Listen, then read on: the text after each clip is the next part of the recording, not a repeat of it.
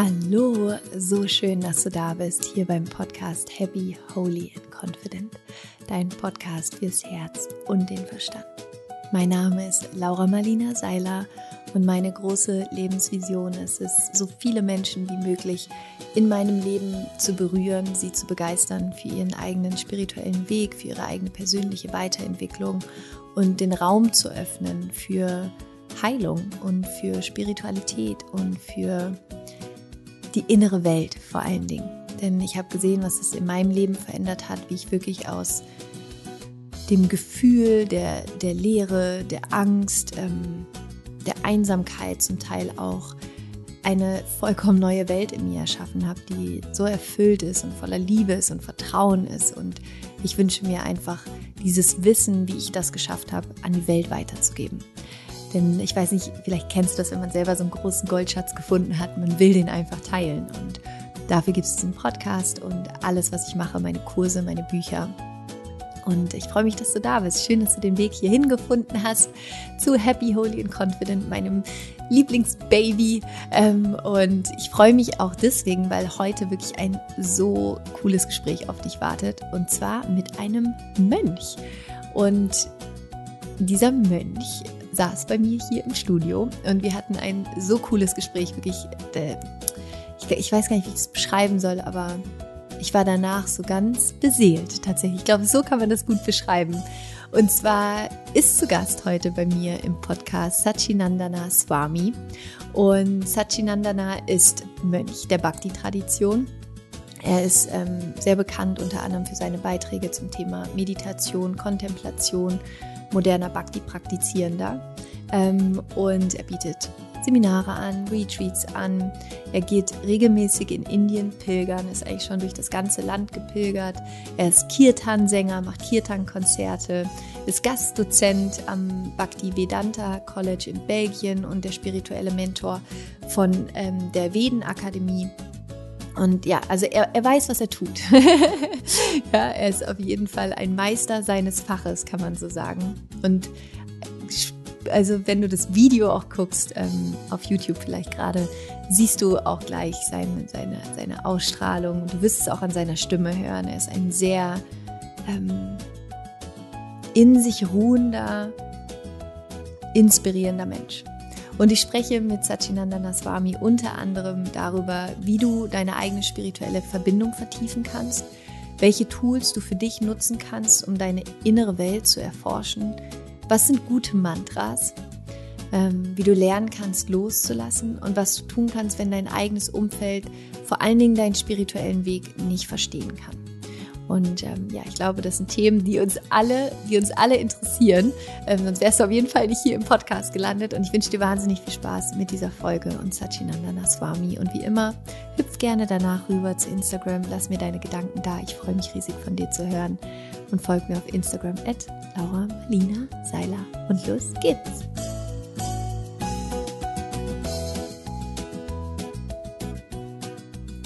Ich freue mich so sehr von Herzen, heute einen so besonderen Menschen hier im Podcast bei mir zu Gast haben zu dürfen, der zu mir geführt wurde über Krishna Das, was so schön ist. Sachinandana Swami, so schön, dass du da bist. Ich freue mich unglaublich.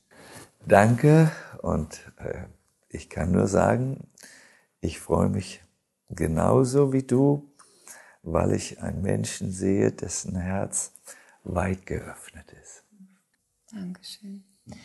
Und wir haben jetzt heute hier in diesem wundervollen Gespräch die Möglichkeit, ganz tief einzutauchen in all dein Wissen und all das, was du gelernt hast in über 50 Jahren ja. Mönch sein, ähm, was ich unglaublich faszinierend finde. Ähm, und ich freue mich so in diesen äh, See mit dir einzutauchen, des Wissens, der, der hier vor mir ist. Ähm, aber erzähl einfach mal, ich würde gerne eintauchen in, in deinen Tag heute. Wie sieht ein normaler Tag von dir aus als Mönch? Danke und ich möchte gleich sagen, ich bin immer, ich bin immer ein Pilger.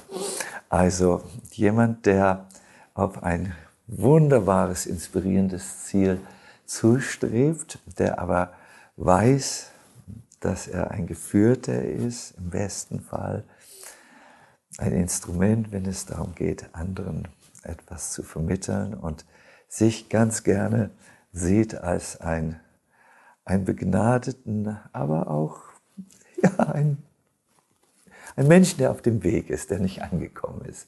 Ja, äh, der Weg eines Reisenden, eines Pilgers, eines Mönches äh, im Alltag sieht so aus, dass er versucht, am Morgen eine spirituelle Grundlage zu schaffen. Ein Fundament, auf dem er seinen Alltag aufbaut. In meinem Fall ist es so, dass ich im Idealfall etwa zwei Stunden meditiere und äh, die großen Schätze im Inneren angehe. Dann äh, nehme ich etwa gegen 9 Uhr ein leichtes Frühstück ein. Äh, danach äh, fange ich an mit dem Tag. Äh, bei mir ist das so, dass ich sehr viel schreibe im Augenblick und durch die Umstände bedingt sehr viel online bin. Ich habe früher sehr viel gereist. Ich war also jeden Tag fast in einer anderen Stadt und habe Vorträge gegeben.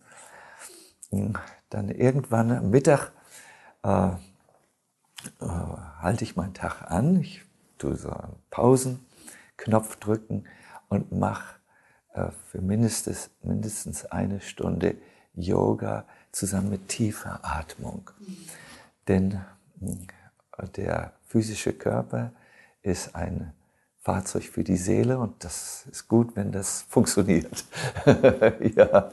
Und dann äh, irgendwann nach dem Yoga nehme ich die Hauptmahlzeit ein und habe dann äh, am Nachmittag viel Studium. Ich studiere also laufend in den Sanskrit-Werken meiner Tradition.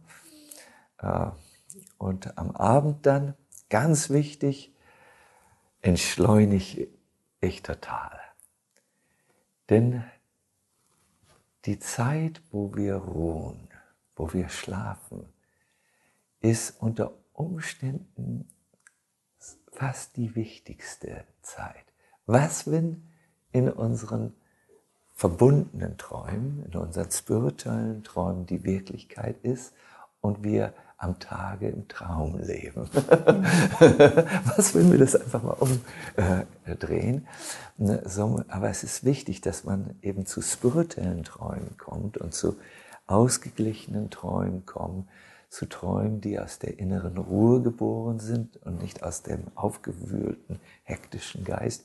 Es ist wichtig, dass man davor den Tag entschleunigt. Also ich singe dann am Abend, manchmal tanze ich auch dazu, sehr schön. Und äh, dann äh, äh, lese ich meistens noch Gebete oder spreche Gebete und tune mich ein und gehe dann idealerweise gegen 10 Uhr ins Bett und fange dann am nächsten Morgen früh wieder an. so schön. Ich musste gerade so ein bisschen in mir ähm, schmunzeln im positiven Sinne, weil ich deinen Tag mit meinem Tag verglichen habe und ich mit zwei kleinen Kindern zu Hause. Und ich dachte, es ist so, wie schön es ist, auch diese Ruhe zu haben, das so leben zu können. Ähm, dass das sehr man merkt, wie, wie du es erzählst, auch welche Ruhe davon ausgeht. Und das ist sehr, es ist gerade so auf mich übergegangen und hat mir gerade auch so eine Ruhe geschenkt aus, aus meinem Mama-Alltag gerade, ja. so mal aussteigen. Du hast gerade ganz viele Sachen gesagt, ähm, in die ich gerne ein bisschen tiefer einsteigen würde. Gerne. Äh, ich fange mit dem Thema an, was mich gerade, was, was bei mir gerade eine, eine total schöne Resonanz ausgelöst hat, und zwar äh, das Thema Träumen. Ähm, und Du hast gesagt, das ist das Bild finde ich auch so schön. Was ist, wenn die Realität eigentlich unsere Träume sind und wenn wir jetzt gerade wach sind, wir eigentlich schlafen und wir eigentlich wach sind, wenn wir träumen? Ähm, wie, schafft, wie, wie können wir es schaffen, ähm, zum einen bewusster zu träumen ähm, und auch, du sagst, in unseren Träumen ja auch Verbindung aufzunehmen zu dieser spirituellen Welt, weil ich glaube, ganz viele Menschen träumen ähm, indem sie natürlich viel verarbeiten, äh, aber auch manchmal Albträume haben. Ähm, wie, wie können wir, also wie schaffst du oder wie hast du es vielleicht geschafft, in diese Traumwelt einzusteigen und dort äh, die spirituelle Verbindung noch zu vertiefen. Ja. Das ist natürlich ein großes Thema, aber so ganz auf den Punkt gebracht haben wir in Träumen Zugang zu dem Unbewussten und in all diesen unsichtbaren Dingen, die also im Unbewussten sind, sind große Schätze zu finden, unter anderem auch das eigentliche zeitlose Selbst. Und in den Träumen fängt plötzlich dieses Selbst, was irgendwo in diesem großen Meer des Unbewussten ist, sehr oft an zu sprechen. Es ist dann wichtig, dass wir die, das Sprechen, was, und das sind eben unsere Träume. So ein unbeachteter Traum kann sehr oft so etwas sein wie ein ganz wichtiger Brief mit ganz wichtigen Informationen, den wir wohl erhalten, aber nicht geöffnet haben. Hm, wie man an diese essentiellen Briefe kommt also, und nicht die Albbriefe, sagen wir mal zu den Albträumen, äh, den Briefen, die also eigentlich nur das verdauen, was wir an hektischen und unbearbeiteten Dingen erlebt haben. Also die, die Briefe, die nicht vom Selbst geschickt werden, sondern von unserem, sagen wir mal, ruhelosen, hektischen, manchmal mit Schmerz erfüllten Alltag kommen, die also nicht in dieses Zeitlose reingehen. Um, um zu diesen wirklichen Briefen zu kommen, kann ich nur eins sagen. Also, das lehrt meine Tradition. Beende den Tag, bevor du in diesen Zustand kommst, indem du in die Ruhe zurückkehrst. Das kann durch Meditation geschehen, geschehen. Das kann, Laura, das geht ganz schnell manchmal. Das kann dadurch geschehen, dass man sich einfach hinsetzt, atmet und den Geist einfach nur mit dem Atem verbindet, also ihn dort ankert, in dem, verankert in diesem Atem. Und plötzlich macht sich diese Tür öffnen, die in das Innere führt. Und das nimmt man dann mit. Da hat man schon einen guten Start sozusagen. Und dann kommt dieses, was tiefer liegt als unser Schmerz, was tiefer liegt als unsere Hektik, was auch nie so berührt werden kann davon. Das hat eine Möglichkeit, einen Ausdruck zu finden. Und dann kriegst du die wunderschönsten Briefe und musst nur noch lernen, die Sprache der Träume zu übersetzen in das, was das äh, Überbewusstsein, das, das Tagesbewusstsein, sagen wir mal einfach so unpsychologisch dazu, äh, äh, versteht. Nicht? Schön. Du hast vorhin gesagt, ähm, während deiner Morgenmeditation verbindest du dich mit den inneren Schätzen. Was sind diese inneren Schätze? Oh. Gelassenheit, man sagt im Sanskrit Samatha dazu, dass man wirklich gelassen ist. Der zweite Schatz, den ich hier erwähnen möchte, ist Samadarshinaha. Dass man mit den Augen der Gleichheit sieht, dass man alle Menschen, alle Wesen in ihrer eigentlichen Natur, in ihrem Wesenskern erkennt, dass man mit gleichen Augen schauen kann. Und der dritte Schatz den ich hier erwähnen möchte, heißt einfach Swananda. Das Wort Ananda ist, glaube ich, vielen, die hier zuhören, bekannt.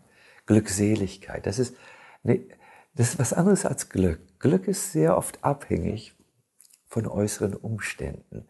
Aber so etwas wie Ananda, wenn uns Glückseligkeit ein bisschen zu poetisch klingt, können wir auch sagen, die innere Zufriedenheit. Äh, was einander ausmacht, das, das ist eben nicht mehr abhängig von den äußeren Zuständen. Man muss eben einfach nur durch diese Schicht, die uns so oft bedeckt, äh, hindurch in diese Ebene des Unberührten, des Ewigen eintauchen. Und, und, und dann kommt man dahin. Und entschuldige, ich rede wahrscheinlich ein bisschen lang, aber Laura, ich möchte das unbedingt sagen. Ein Mönch hat Übungen, die er den ganzen Tag macht. Meine Mutter ist mit den zwei Kindern beschäftigt, äh, muss dann auch Einkäufe tätigen, damit die alles haben, was sie brauchen. Und, und in deinem Fall eine, eine ganz tollen Podcast machen. Und ich weiß, du schreibst Bücher und all diese Dinge machen. Aber sehr oft können Leute, die in diesem äh, Leben außerhalb des Klosters, sage ich jetzt einfach mal, äh, sind, die, die, haben, die haben gelernt, viel tiefer zu gehen. Der Mönch ist wie eine Flamme, eine Kerzenflamme in einem windgeschützten Raum. Aber wenn er nicht gelernt hat, die zu stabilisieren, ist er sofort, wie er diesen Raum verlässt, ein Monster, das gequält wird von seiner Hektik, seiner, äh, von Intoleranz und so weiter.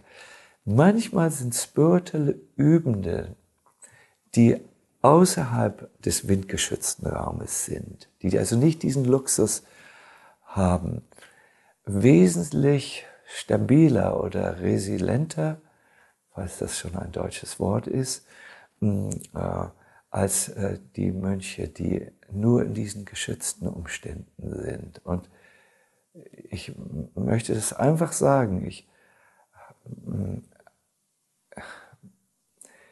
als wir, ich äh, möchte euch allen sagen und Ihnen, die diese Podcast zuhören, ich habe Laura jetzt eigentlich das erste Mal gesehen beim großen Buddha. Da war so eine tolle Buddha-Statue.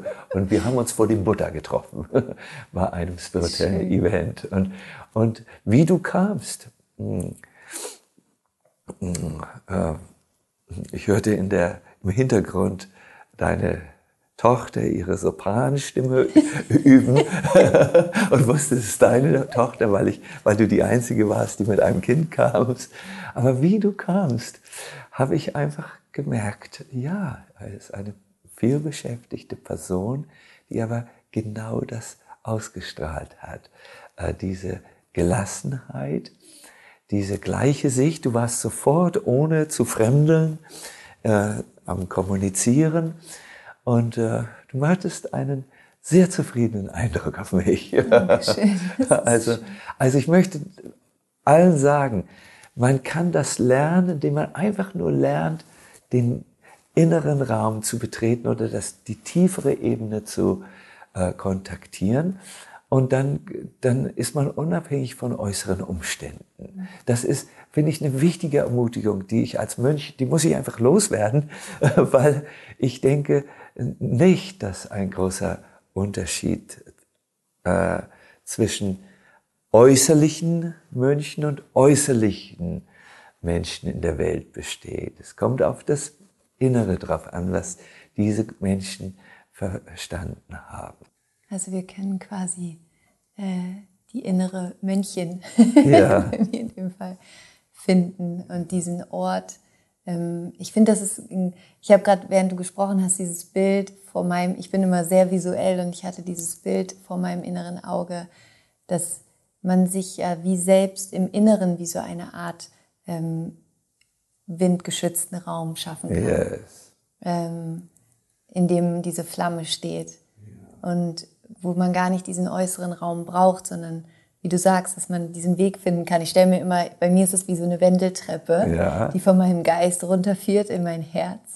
Und dass in meinem Herzen dieser windgeschützte Raum ist, wo diese Kerze steht. Und da kann sie eben auch niemand auspusten, außer ich selbst. Ja, ja, ja, ja, ja, ähm, Wie Du hast es schon angesprochen, du sagst, wir haben diese Schichten und ähm, diese Verstandsebene, die wir durchdringen können, um in diesen inneren Raum zu kommen. Wie können wir das ganz konkret machen? Welche, ich sag mal, Tools gibt es äh, von Mantras, Meditation, Singen, Tanzen? Ähm, welche Möglichkeiten haben wir, uns mit diesem inneren Raum zu verbinden? Danke für diese Frage. Mhm. Es gibt ganz viele Tools, über die ich gleich, von denen ich gleich drei gerne nennen möchte. Aber mir ist es hm, zuerst noch wichtig, wenn du mir erlaubst zu sagen, wie, wie fühlt sich das an? Wie, wie, ist, wie ist das? Und da möchte ich etwas sagen, was bestimmt viele kennen. Weißt du, für mich ist das allergrößte Geschenk der äh, traditionellen Spiritualität, dass man in ein anderes Bewusstsein kommt. Ein Bewusstsein des neutralen Beobachters, der einfach nicht berührt ist durch, durch das, was äh, geschieht. Es gibt in den Upanishaden so eine tolle Beschreibung dieses neutralen Beobachters. Wer oder was sieht die Welt? Das Auge. Wer oder was sieht denn das Auge? Der Geist.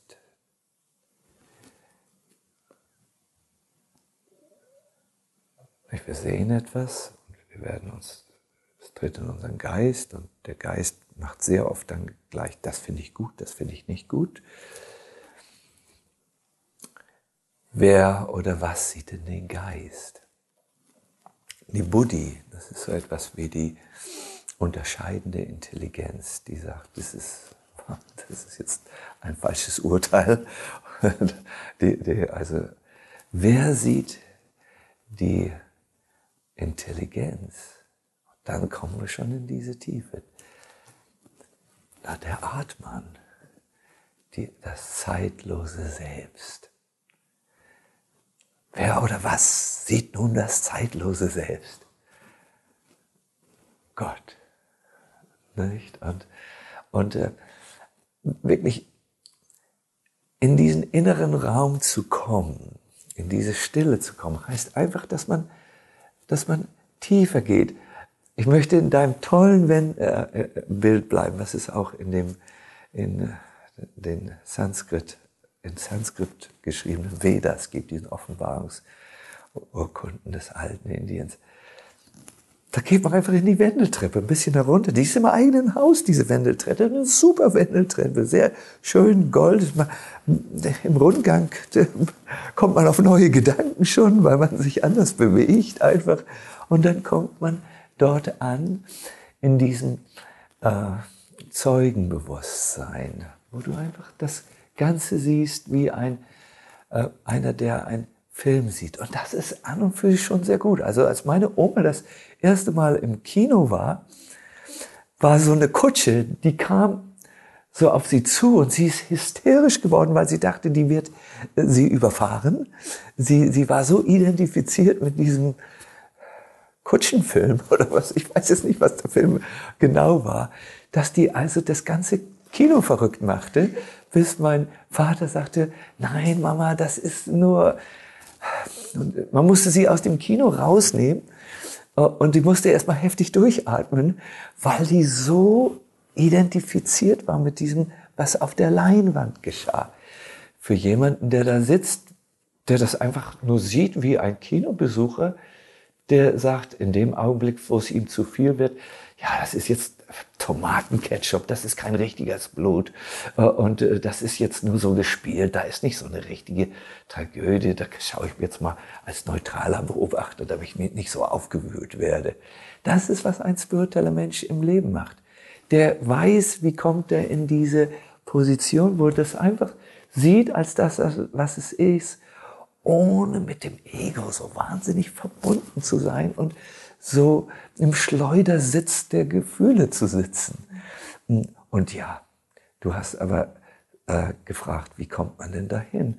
Ja, das ist bekannt. Da gibt's äh, Meditation. Äh, manchmal, also der schnellste Weg mein, aus meiner Tradition und nach dem, was ich beobachtet habe, ist, wenn du einfach dieses spirituelle Singen machst. Weil du da singst du einfach, du, du, du, du, äh, du kommst in einen ganz anderen Modus herein, das ist schon mal super gut.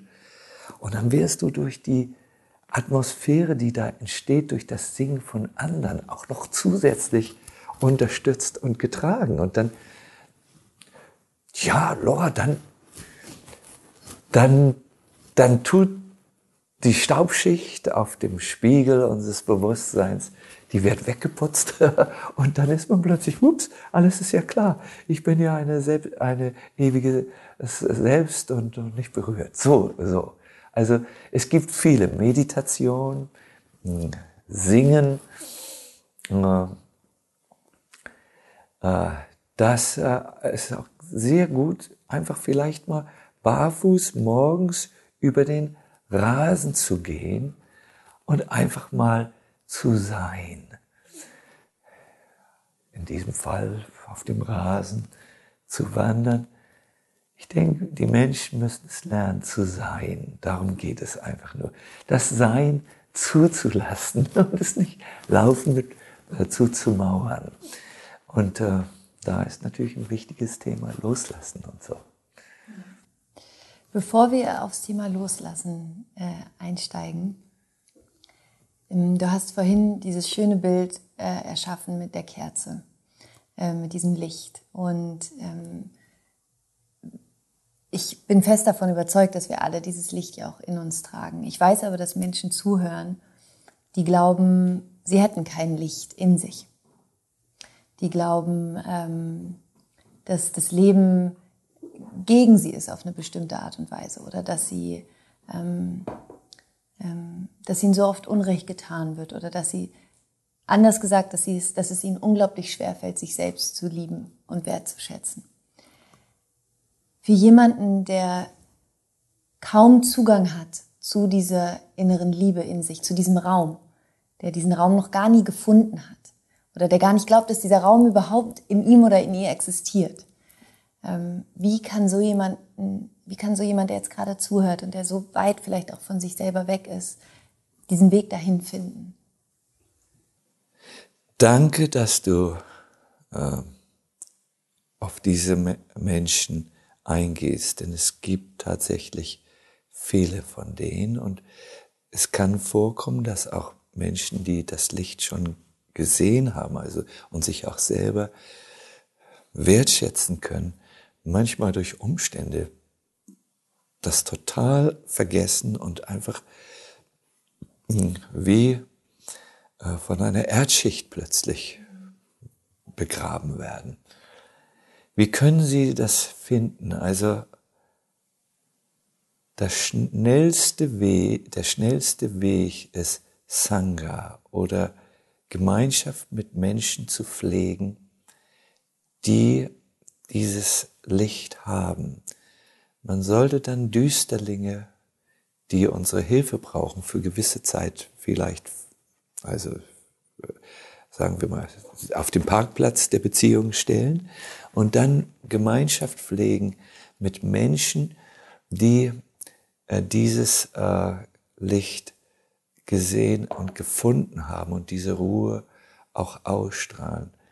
Sang heißt gemeinsam und Ga heißt gehen. Sangha heißt, dass man dann ein gemeinsam mit diesen Menschen eine kleine Wegstrecke zurücklegt. Und dabei geschieht etwas,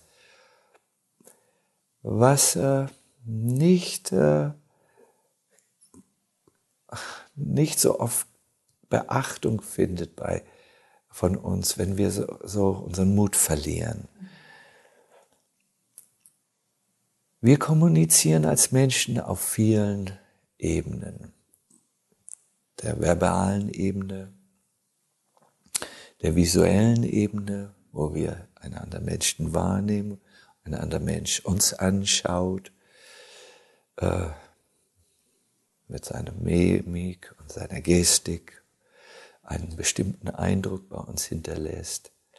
Wir kommunizieren aber auch auf einer nicht so sichtbaren Ebene. Das ist der Ebene, die Ebene, die man in diesem Herzbereich ansiedelt. Und äh, wenn ein Mensch mit einem guten, starken Herzen mit uns Gemeinschaft hat, sendet das, äh, dieses Herz etwas aus, aus, was von unserem Herz wahrgenommen wird. Und wir fühlen uns plötzlich erhoben und besser, selbst wenn diese Person gar nicht viele Dinge gesagt hat. Im, im indischen Kontext ist es so, dass man oft nur sitzen braucht neben einem Heiligen. Der sagt gar nichts, der meditiert, der ist, der ist äh, in seinem inneren Raum und man geht und verlässt ihn und man hat einfach den Schleier, der einen bedeckt hat, durchblickt, der hat sich vielleicht geöffnet und man trägt das dann noch lange wie ein Echo mit sich. Und deswegen Gemeinschaft mit den Guten. Das Yoga Vashishta Ramayan sagt, das macht ein Gefäß voll, was vorher leer war. Das zündet ein Licht an dort, wo vorher Dunkelheit bestand. Und äh, deswegen ist der schnellste Weg einfach, man sollte seine Gemeinschaft sehen. Wo sind Menschen, die mich erheben? Wo sind Menschen, wo ich das Gefühl habe, es, äh, es wird ein innerer Lift stattfinden und hat dann Gemeinschaft mit ihm. Man, es heißt, es ist gut, wenn man sich diesen Menschen gegenüber nicht verschließt, sondern ein eher offenes Herz mitbringt. Es ist gut, wenn man den Menschen vielleicht ein kleines Geschenk, etwas gibt, wenn man zu ihnen kommt. Und sei es nur ein Teebeutelchen oder ein, ein nettes Wort oder ein Platz zum Sitzen oder wie du. Äh, du hast einfach total verdursten hier mit äh, mhm. tollem Tee versorgt. Also, und, und dann öffnet sich etwas, dann, dann öffnet sich bei uns die wir solch einen Menschen aufsuchen, etwas. Und auch bei dem Menschen, äh, der äh, vielleicht weiter ist, als wir es sind, äh, und auch vielleicht auch nur in diesem Augenblick weiter ist, als wir es sind. Und dann fließt etwas, was eben im Herzensbereich, äh, dort wo der Mensch am meisten Energie hat, das ist der stärkste Muskel, der niemals von Krebs befallen werden kann, übrigens habe ich jetzt neulich gelernt, der, der immer da ist, bis er aufhört zu schlagen. Äh, und der ein, das stärkste elektrische Energiefeld um sich hat. Da geschieht dann etwas auf dieser Ebene und wir fühlen uns gut. So schön, danke fürs Teilen. Ähm, es ist so spannend, dass du das gerade gesagt hast, mit dem, dass das Herz nicht von Krebs befallen werden kann. Ja. Ich habe da nämlich auch kürzlich drüber gelesen und dachte mir so, wenn das nicht, also wenn das nicht irgendwie das Magischste überhaupt ist, ja. oder? Dass, dass unser Herz diesen, diese, diese, diesen göttlichen Schutz um sich herum hat, dass es so unangreifbar ist. Ähm, das fand ich auch so schön. Also danke fürs Teilen nochmal und auch mich daran zu erinnern. Ähm, Gibt es ein Mantra ähm, oder anders gefragt, hast du so ein Mantra, was wie so eine Art so dein Lebensmantra ist, etwas, was dich begleitet, etwas, wenn du dieses Mantra für dich singst oder rezitierst, was dich immer schnell zu dir zurückbringt? Ja, ja, ich habe ein Mantra. Hm. Ich habe ganz viel von meinem Leben dort investiert. Ich habe es in einer Kurzfassung. Ich kann das mal vorchanten, wenn du möchtest. So gerne, sehr, sehr hm. gerne, ja.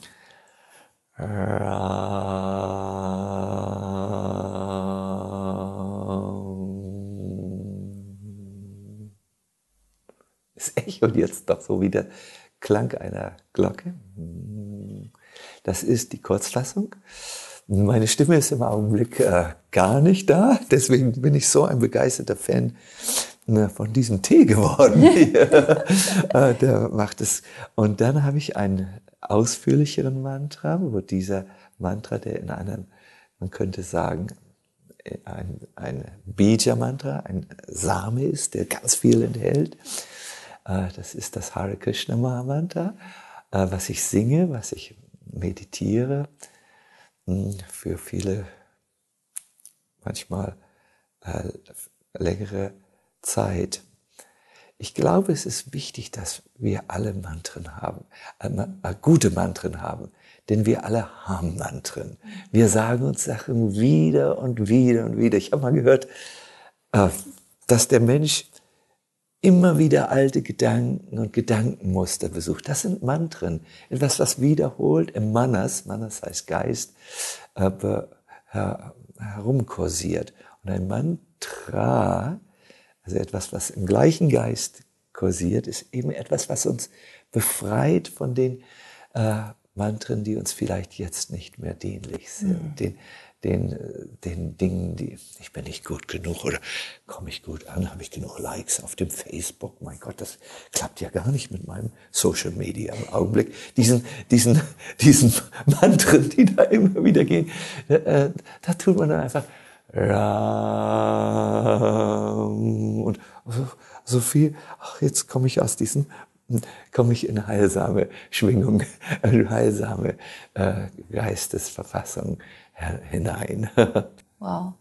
Ich, ich, ich finde dieses Bild so stark, ähm, wenn man sich wirklich darüber bewusst wird, dass wir oft ja auch negative Mantren mitgegeben bekommen haben, ob es von unseren Eltern waren, ähm, ja, wie du bist nicht gut genug oder du kannst das eh nicht oder all diese Dinge, die wir als Kinder dann irgendwann mantraartig ja immer wieder mitbekommen haben, leider. Ähm, und dass das ja auch ein Klang ist, wie eine Melodie, ähm, die dann unser Leben färbt, ja. Und wie wichtig es ist, wie du es gerade gesagt hast, einen, einen heilsamen Klang in sich zu tragen. Ja. Also, dass auch diese Melodie in sich zu sehen und zu spüren, damit gehe ich durch die Welt. Das ist die Frequenz, mit der ja, ich durch ja, die Welt gehe, mein Lebensmantra. Und ich würde das so gerne einmal kurz als Impuls auch mitgeben bitte, für bitte. alle, die, die zuhören, ähm, da für sich einmal reinzufühlen, was habe ich vielleicht bisher für ein Mantra in mir getragen, ja, ja, ja. Ähm, das einen eher nicht so heilsamen Klang hat, wo man auch ja auf körperlicher Ebene spürt, das tut mir ja nicht gut, das zu denken. Und welches neue, vielleicht heilsame, schöne Mantra kann ich anfangen, in mir zu singen. Ja. Was, was ist das Lied, was ich, oder ja, den, den Klang, den ich gerne in mir hören möchte. Und da vielleicht heute mal reinzuspüren, das für sich mitzunehmen. Ich glaube, das ist ganz schön.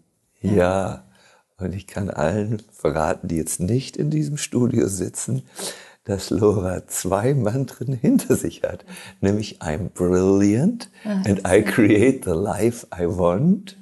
Ich bin von aus strahlender, ich bin aus einer inneren aus Strahlkraft, da. Ich bin brilliant. Und ich kann das Leben erschaffen, was ich mir meinen Wünschen vorstelle. Und da ist noch ein anderes. What is done in love is done well. Was in Liebe getan wird, wird gut gemacht. Schön, danke. Ja, stimmt. Hängen hinter mir. Ist ja. recht. ja, weil ich, ich habe auch für mich gemerkt, wie kraftvoll Sprache ist und auch ähm, wie sehr unsere Umgebung, das, womit wir uns umgeben, was wir sehen, dass das unbewusst ja auch die ganze Zeit einen Effekt auf einen hat. Und auch ähm, wenn ich jetzt mich gar nicht dran erinnern habe, aber dadurch, dass ich jeden Tag hier sitze und das jeden Tag unbewusst wahrnehme, ja. ähm, hat das natürlich auch einen Effekt darauf, was ich anfange zu glauben. Ja? Unglaublich, unglaublich. Und danke, dass du diesen, das einbringst. Und bitte, äh, ich glaube, es für sehr schön für unser Gespräch. Mm, mm, bitte teile deine Inspiration auf alle Fälle äh, mit. Ja, das ist sehr wichtig, was du gesagt hast. Schön. Ich möchte so gerne mit dir noch über das Thema Loslassen sprechen, ja. ähm, weil ich glaube, das ist für mich persönlich, wenn ich über Spiritualität nachdenke, ähm, hat es für mich viel mehr damit zu tun, Dinge loszulassen, ähm, die mich glauben lassen, jemand nicht zu sein, der ich eigentlich bin, ja, oder für, für das, was ich hier bin oder was meine Seele eigentlich ist. Ähm, und gleichzeitig ist es aber so oft so schwierig, Dinge loszulassen, auch Erwartungen loszulassen, die wir haben an uns selbst, an das Leben, an andere Menschen. Diese Enttäuschung, die dann auch oft damit einhergeht, wenn unsere Erwartungen nicht getroffen worden sind. Ähm, und aber auch loszulassen, ähm, alten Schmerz loszulassen, alte Erfahrungen loszulassen aus der Vergangenheit. Du hast so einen wunderschönen Satz auf deiner Webseite. Ähm, ich kriege ihn jetzt gerade leider mit der Vergangenheit und der Zukunft. Ähm, ich weiß nicht, weißt du ihn gerade aus dem Kopf? Ich weiß es nicht. Mhm. Äh, ich muss es nachher nochmal nachgucken. Ja. Ich gucke es sonst fürs Intro nochmal nach. Ja, ich glaube, es war so, äh, äh, statt sich mit dem Vergangenen zu beschäftigen und über das Zukünftige zu träumen, äh, sollten wir mehr im Jetzt sein und dann die Vergangenheit und auch die Pläne äh, los, loslassen. Also, äh, aber ich könnte mir vorstellen, dass du was anderes im Geist hast. Aber das fällt ja, aber mir es, auf jeden ja. Fall. Ich, ich gucke es auch ja. nochmal nach. Ja. Ähm, es hat mich vorhin so berührt, als ich das gelesen habe. Ich, hab, ich kriege es jetzt gerade leider nicht mehr zusammen. Mhm. Ähm, wie können wir lernen, loszulassen? Indem wir eine Anhaftung entwickeln. Das klingt jetzt total skurril, aber lass mich das bitte kurz äh, teilen mit dir. Ich komme aus einem Elternhaus, äh, was ähm, mit viel Reichtum gesegnet ist viel Kultur und so weiter. Und ich hatte eine große Anziehung zum spirituellen Leben, aber ich wusste, dass mein Vater mich höchstwahrscheinlich enterben würde, weil er sagte, ich weiß es, spirituelle Menschen, die geben, die leben für das andere, für andere. Ihr Wert liegt im Geben, nicht im Nehmen und ich habe nicht für andere, die ich nicht kenne, gearbeitet und so habe ich ein Jahr unglaublich mit meiner Anhaftung an Geld, an Reichtümer ge, ge, ge, gehadert. Also ich habe ein Jahr in meinem spirituellen Leben verloren durch meine Anhaftung, kann ich nur jetzt sagen. Später dann sind andere Anhaftungen auch als Mönch gekommen. Ich glaube, jeder Mensch möchte gerne geschätzt werden von anderen. Und wenn er das nicht ist, dann fühlt er sich gekränkt und trägt diese Kränkung mit sich im Herzen und kann das nicht loslassen. Damit habe ich äh, auch äh, gekämpft und, und anderen Dingen. Und was ich gelernt habe, ist, äh, wir sind als Seelen voller Glückseligkeit und haften damit auch an diesen Zustand an. Wir wollen den erreichen. Wir wollen, wir wollen äh, in einer inneren Zufriedenheit sein. Und wenn das, äh, wenn wir glauben, Geld gibt uns das, dann sind wir halt an Geld angehaftet. Wenn wir denken, Ansehen und die Wertschätzung anderer gibt uns das, dann sind wir halt an das angehaftet. Aber wenn wir hm, den Geschmack der ungetrübten Glückseligkeit, nämlich dem, um was, um das es uns eigentlich geht, verspüren, dann dann berührt uns das gar nicht mehr. Also dann, dann ist das gar kein Thema mehr. Also ein, derjenige, der wirklich äh, losgelöst ist, äh, Loslös, Loslösung wünscht, oder diejenige, braucht einfach nur das Höhere zu finden und dann, dann hat man einen höheren Geschmack. Also ich möchte es mal so ganz äh, einfach sagen, wenn, wenn du sagst, ich, angenommen, jemand liebt Pizza, es gibt so, so Pizza-Fanatiker, und der hat eine Pizza, dann, dann denkt er nicht an Kartoffelbrei, wenn er das jetzt. Es gibt Leute, die lieben Kartoffelbrei. Ich liebe Kartoffelbrei. Ja, ja, ja. Ich übrigens auch. Das ist so unglaublich beruhigend.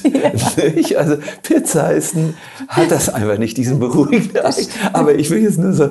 Also, also äh, du weißt, worum es geht. Absolut. Wenn du einen höheren Geschmack hast, hm, dann denkst du an diese anderen Dinge nicht. Dann kämpfst du nicht mit denen. Der, der immer noch kämpfen muss. Ach, mein Gott, ich bin so angehaftet an diese schicke neue Kleid oder diese Hose oder diese Eiscreme. Ich das? Ich weiß, das ist nicht wichtig. Ich weiß, ich äh, muss das auch nicht jetzt haben. Ich habe ja schon viel zu viel und das wird zu einer Last. Ich weiß, ich weiß, aber ah, was soll ich denn machen? Was du machst, ist einfach, du gehst und findest den Ort, wo das Glück zu Hause ist, wo die Zufriedenheit zu Hause ist. Und dann brauchst du nicht diese Ersatz, Ersatzdinge äh, zu, zu suchen. Also ich sage immer, Loslösung ist wahnsinnig schwer, wenn du nicht etwas Höheres gefunden hast. Und es ist ein Spiel, was du mit Freude betreibst, wenn du etwas Höheres äh, hast. Und sehr oft, wenn du etwas Wirkliches Höheres hast, werden, willst du das einfach nicht, ich sage jetzt mal was Böses, zumüllen mit äh, Anhaftungen, nicht? Du, weil, es dann nicht, weil du dann nicht mehr den Zugang dazu hast. Ich glaube, das ist sehr, sehr wichtig, dieser Punkt. Also entwickle deine, finde, wo deine wirkliche Anhaftung liegt. Das ist so eine kraftvolle Antwort, die ich so noch nie darauf gehört habe und die ich ganz spannend finde, dass es eigentlich nicht darum geht, wirklich, wirklich alles loszulassen, sondern einfach dem anzuhaften, was dir Energie schenkt, anstatt dass es dir Energie nimmt. Ganz genau, ganz genau. Es gibt zu diesem Thema etwas sehr Schönes und wo man es wirklich verstehen kann. Der Materialist schaut auf die Welt und schaut, ist da irgendetwas, was meine Faszination und meine Wünsche hm, erweckt. Und das, dafür werde ich dann arbeiten und das kaufe ich mir dann. Und derjenige, der äh, auf den spirituellen Weg geht und vielleicht am Anfang noch steht, der schaut von der Welt weg. Nein, das, das macht mich nicht glücklich, das macht mich nicht Happy, Holy and Confident. Schon wieder ein Mantra. Äh, das macht mich nicht wirklich glücklich. Äh, und der schaut weg davon. Ich, ich praktiziere jetzt Loslösung. Aber der reife Spiritualist, der Liebe in seinem Herzen entdeckt hat, der schaut so mit so einem Blick über die Welt und dann jenseits von der Welt zu, zu dem Göttlichen hin. Und der schaut weder auf die Welt und bleibt da kleben in der Welt, noch schaut er weg von der Welt und kämpft mit sich. Oh.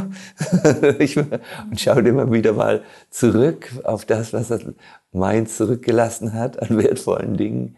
Und der, der Liebende, der in göttlicher Liebe aufgeht, der schaut äh, über die, wie sagt man, beyond, jenseits von dieser Welt. Nicht? Und hier über die Welt hinaus. Danke, das ist eine sehr schöne eine Übersetzung. Ich habe ähm, noch drei Fragen. Ja. Ähm, bevor wir gleich mit dir einmal meditieren dürfen. Die erste Frage ist, und ich bin sehr gespannt auf deine Antwort, die hängt sehr mit der zweiten Frage zusammen, ähm, ist, was bedeutet für dich Gott? Oder wer oder was ist Gott?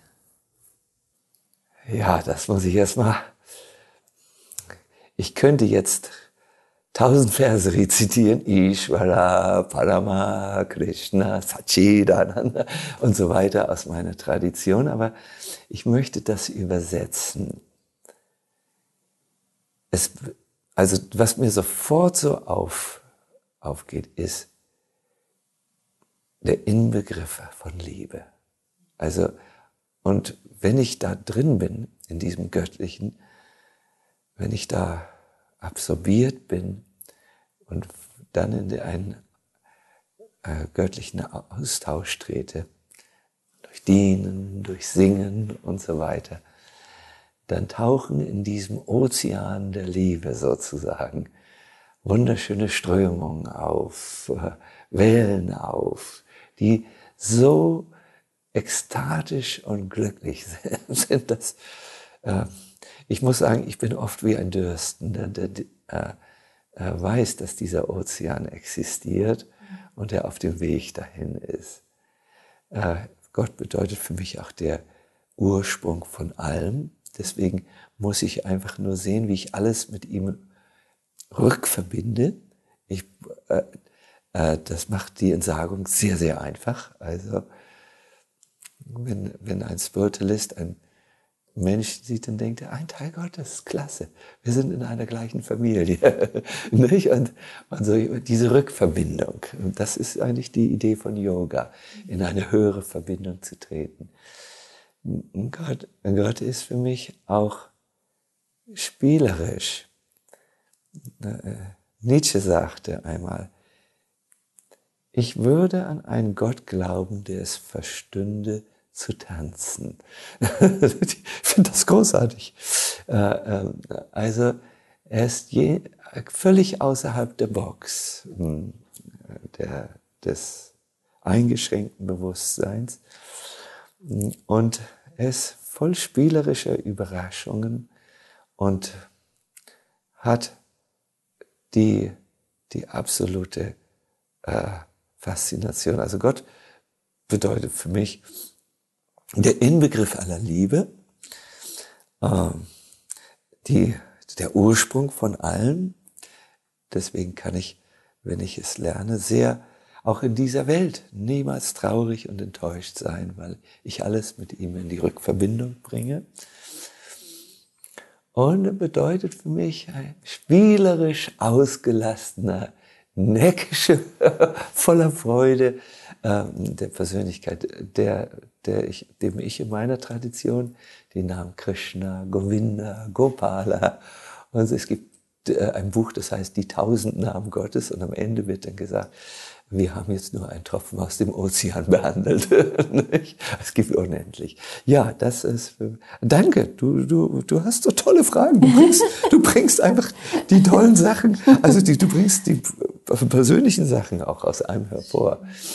Ja, das ist nämlich ähm, die, die zweite Frage, die ich noch habe, die ich ähm, gerne stellen möchte, weil ich weiß, dass viele auch zuhören, die selber ja auf ihrem spirituellen Weg sind und die aber merken, dass ihr Umfeld damit mh, hm, nicht d'accord geht oder wo ja. das Umfeld eine große Meinung über Spiritualität auch hat, wie zum Beispiel bei dir mit deinem Vater. Ja. Ähm, wie hast du deinen Frieden mit deinem Vater gefunden und damit, dass er dich so vielleicht nicht dabei unterstützt hat oder hat er dich unterstützt, deinen Weg zu gehen? Am Anfang war er schockiert, natürlich. Er war in der unter in den Hirscharen Hitlers tätig, wenn du so willst. Also, äh, er hat diese traumatische Kriegsvergangenheit erlebt. Das ist wirklich die, eine geschädigte Generation. Das ging auch nie raus. Und er hatte gedacht, er stand vor zwei Wahlen, Möglichkeiten, entweder sich das Leben zu nehmen, weil er so schockiert war über die Gräueltaten, an denen er teilgenommen hatte. Er dachte ja, das ist für eine gute Sache. Das dachten die, das wurde denen so eingetrichtert. Oder, wenn er sich nicht das Leben nimmt, ist die zweite Möglichkeit für ihn, eine Familie zu gründen und mit an seine Kinder zu animieren, das von ihm angetan, das von ihm begangene Unrecht zurechtzurücken, also die Gesellschaft zu bereichern mit ihren Beiträgen. Das war sein hoher Anspruch. Und als ich dann ich wurde also in einer sehr guten Schule ausgebildet und wir sprachen über meine mögliche Zukunft. Und als ich dann plötzlich, ich weiß noch, als mein Vater mich dann sah, ich übersetzte damals, als ich Mönch wurde, äh, die Bhagavad Gita vom Englischen ins Deutsche und ich lebte in einem sehr, sehr, sehr, sehr kleinen und materiell armen Tempel. Ich übersetzte in einer Garage äh, und ich sah sie heute noch das Gesicht meines Vaters in, dem Garagenfenster total bewegt. Mein Sohn lebt in einer Garage, er arbeitet in einer Garage. Es war, er hat sich das, er hat gedacht, ich habe versagt. Ich habe ihm nicht ein anständiges Leben zeigen können oder ihnen da helfen können, dazu zu kommen. Und er war sehr, sehr, sehr betroffen und äh, hat das sehr persönlich auch genommen. Und ich war äh, nicht genug einfühlsam in der ersten Phase. Und ich bin auf Gegenkurs gegangen. Ich war schon immer ein, ja, ein etwas sturköpfiger Mensch, also, also sehr energetisch. Und das war sehr schwierig in der Beziehung, sehr, sehr schwierig für beide. Wir fühlten uns nicht verstanden, äh, nicht, nicht wahrgenommen, ich nicht von ihm und er nicht äh, von mir, bis ich dann plötzlich gemerkt habe, mit den Leuten, die nicht d'accord gehen, wie du das so schön sagst, die nicht einverstanden sind, die viele Einwände haben, die das auch wissen lassen, und die vielleicht noch stärkere Überzeugungen haben als die eigenen Überzeugungen, die sich gerade heranbilden. Nicht? Das Schlimmste ist, dagegen zu gehen. Hm. Also das ist das Allerunreifste und das bringt überhaupt nichts. Das Wichtigste ist einfach erstmal nicht dagegen zu nehmen und einfach nur den anderen wahrzunehmen. Denn das ist alles, was die wollen, wenn die so heftig sind. Die wollen wahrgenommen werden die sind aufgeregt, weil sie eigentlich wissen, ach, mir fehlt das eigentlich, was dieser Mensch gerade anfängt zu entdecken oder was er schon entdeckt hat. Hm. Also dagegen zu gehen gegen Menschen bringt nie etwas. Mutter Therese hat mal so schön gesagt, ladet mich niemals zu einer Antikriegsdemonstration ein. Ladet mich zu einer Friedenskundgebung ein. Nicht? Äh, äh, das ist, das, äh, das müssen wir einfach lernen. Und natürlich heißt das, dass man tolerant sein muss. Man muss den Leuten den Space geben, den Raum, den sie brauchen. Und man sollte manchmal nicht mit Worten überzeugen, sondern mit Taten. Wenn die sehen, dass es einem gut geht, wenn die Menschen, die uns angreifen, sehen, dass wir gütig sind, dass wir anderen Menschen helfen wollen. Äh, also mein Vater ist jetzt mein Fan geworden, äh, weil der, weil der äh, sieht, mein Sohn, der bemüht sich, der war ein, ein schrecklicher Sturkopf, aber jetzt ist er, hat er eine Wohlfahrtsorganisation, jetzt setzt er sich ein, er hört jetzt auch zu, er braucht nicht immer zu reden.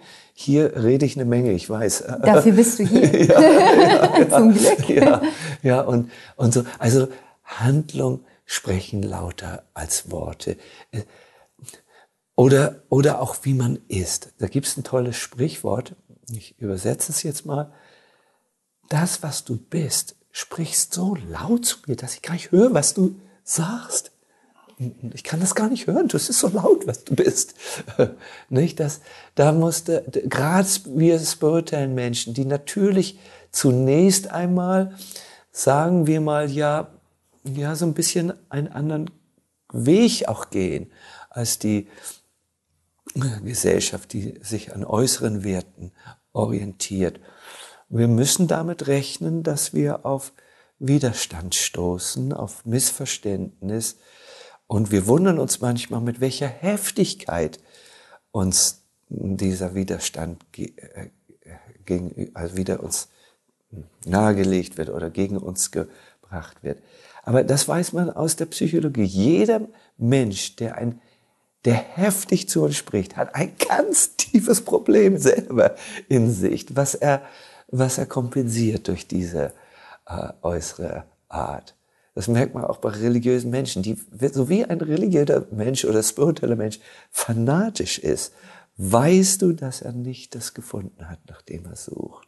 Und solltest ihn unterstützen, wenn es geht, wenn er mit sich reden lässt. Also, und gerade diese Menschen, die so heftig uns angreifen, lieber nicht sagen, äh, außer ich, ich höre, was du sagst, ich verstehe, was du sagst, und aus dem Wesen zu handeln. Ich habe mal einmal gehört, so eine schöne buddhistische Geschichte, dass der Buddha, also der saß dort hm, von seiner Schülerschaft umgeben und es kam ein Mensch, der also ihn so angegriffen hat. Du Träumer, du Menschenverführer, äh, du irrealistischer Schwärmer und so weiter und so fort. Also richtig, wahrscheinlich auch noch heftigere Dinge. Ich will jetzt gar nicht heftige Worte finden, die er möglicherweise gesagt hat. Also richtig heftig. Da sagte dann der Buddha zu ihm, so ganz ruhig. Wenn jemand zu dir mit einem Paket kommt und du, du, du brauchst es einfach nicht, du hast keine Verwendung dafür und du gibst, wem gehört denn das Paket, was er gebracht hat? Dem, der es der keine Verwendung dafür hat oder dem, äh, der es gebracht hat. und, und ich, ich kenne jetzt nicht den Rest der Geschichte, aber ich, mir ist nur das noch in einer Erinnerung. Also, also tolerant sein, vielleicht nicht viel sagen, manchmal gar nichts und dann durch das, durch das Wesen, durch das Sein äh, einfach äh, bewegen. Auch nicht überheblich, so mit dem, ich bin ja viel spiritueller als du, äh, so, so das spüren die nämlich, ne? sondern einfach hören und sagen, ja, und ja, ich sehe das schon. Ich sage manchmal, wenn Leute mit sich reden lassen, weißt du, ich habe den Weg gewählt, den so viele Menschen im Inneren eigentlich in Betracht ziehen. Es gibt so viele Leute, die beten. Es gibt so viele Leute, die meditieren. Es gibt so viele Menschen, die versuchen, zu einer ja, inneren äh, Einkehr zu finden. Und ich bin auf diesen Weg gegangen und du und, und, und, und so. Und, äh, ja, so, ne? man kann gar nicht viel mehr sagen, sozusagen. Dankeschön. Ich glaube, das hilft vielen. Ja. Die allerletzte Frage.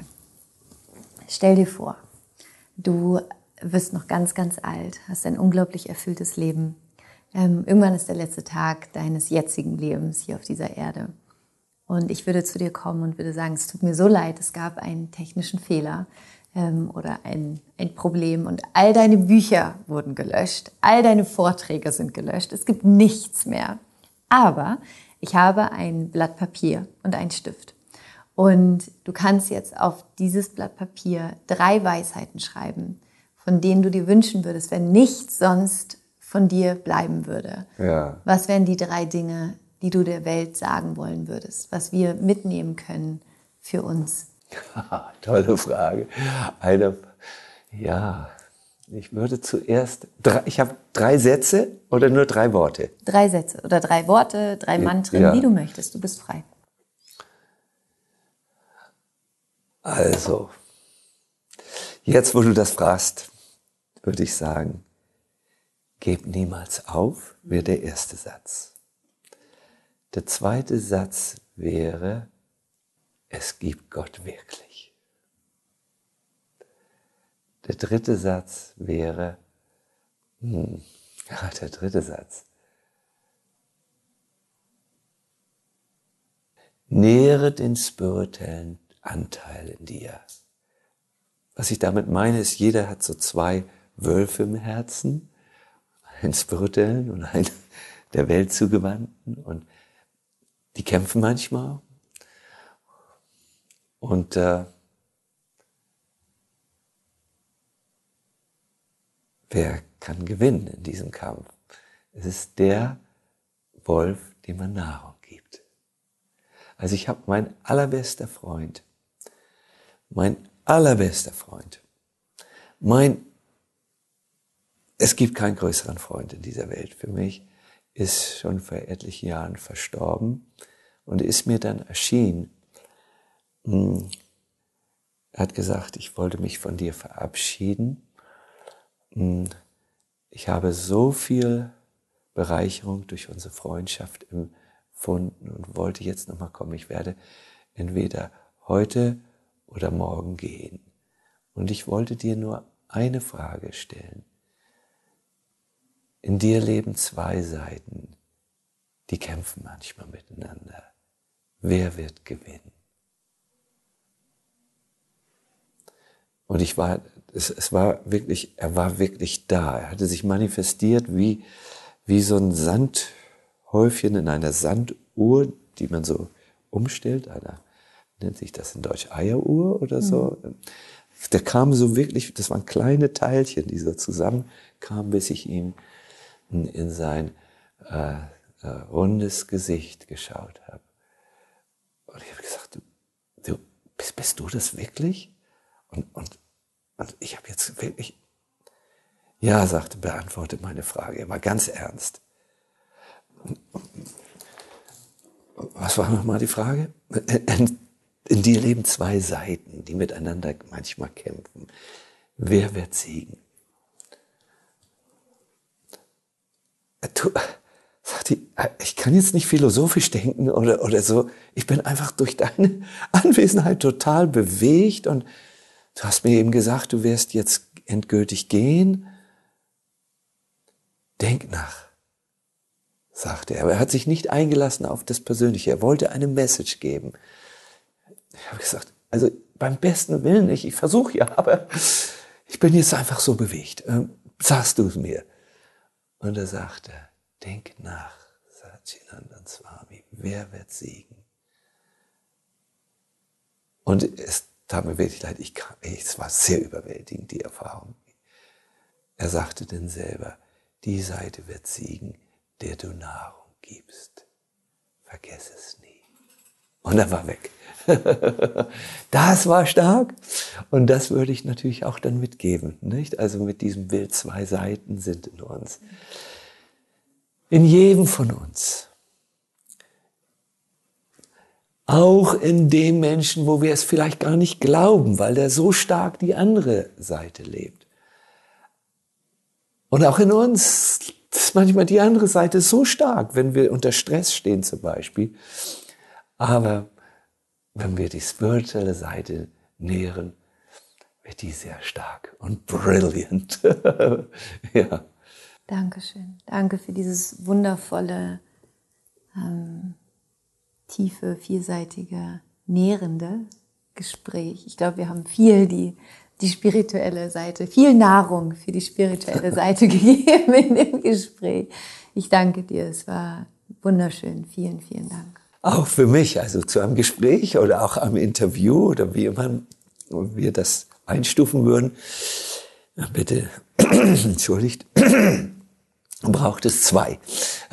Und äh, ist ganz wichtig, in unserer Tradition wird manchmal die Frage gestellt, wer ist wichtiger, der Sprecher oder der Zuhörer. Und es wird immer der Zuhörer als der Wichtige gesehen, weil in einem Gespräch findet sehr oft auch etwas Transpersonales, also was die Person über, über die, was über die Person hinweggeht, äh, statt. Und äh, wenn Menschen bereit sind zu einem echten spirituellen Gespräch, spricht es manchmal auch durch sie.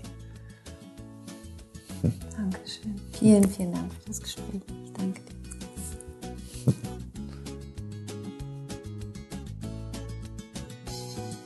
Willkommen zurück aus diesem ja wunderschönen, beseelenden, warmen Gespräch.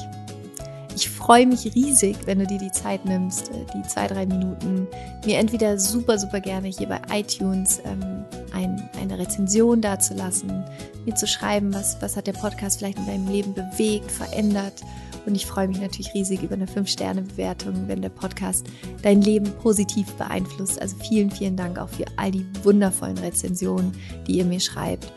Und ähm, ja, wie immer, hüpf rüber zu Instagram at Laura Marlina Seiler. Lass mir deine Gedanken da, da in den Kommentaren. Du kannst da jede Woche ein ähm, Notizbuch gewinnen. Ein Happy, Holy and Confident Notizbuch. Das wunder, wunder, wunderschöne Notizbuch, das wir gestaltet haben. Mit Inspiration auch aus dem Podcast.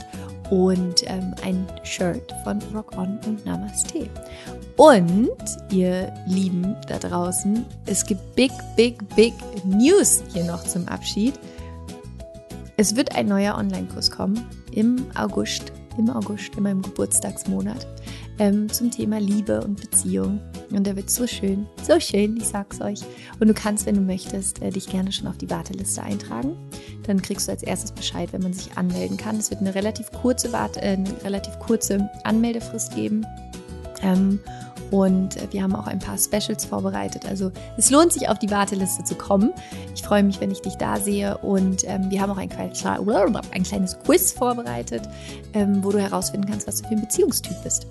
Also jump on the love train, baby. Ich freue mich, wenn wir uns da sehen. Wünsche dir jetzt einen wunderschönen Tag. Vielen, vielen Dank, dass es dich gibt. Danke für dein Sein, danke für dein Licht. Danke für alles einfach. Es ist wirklich, wirklich gut, richtig und schön, dass du da bist. Rock on und Namaste, deine Laura.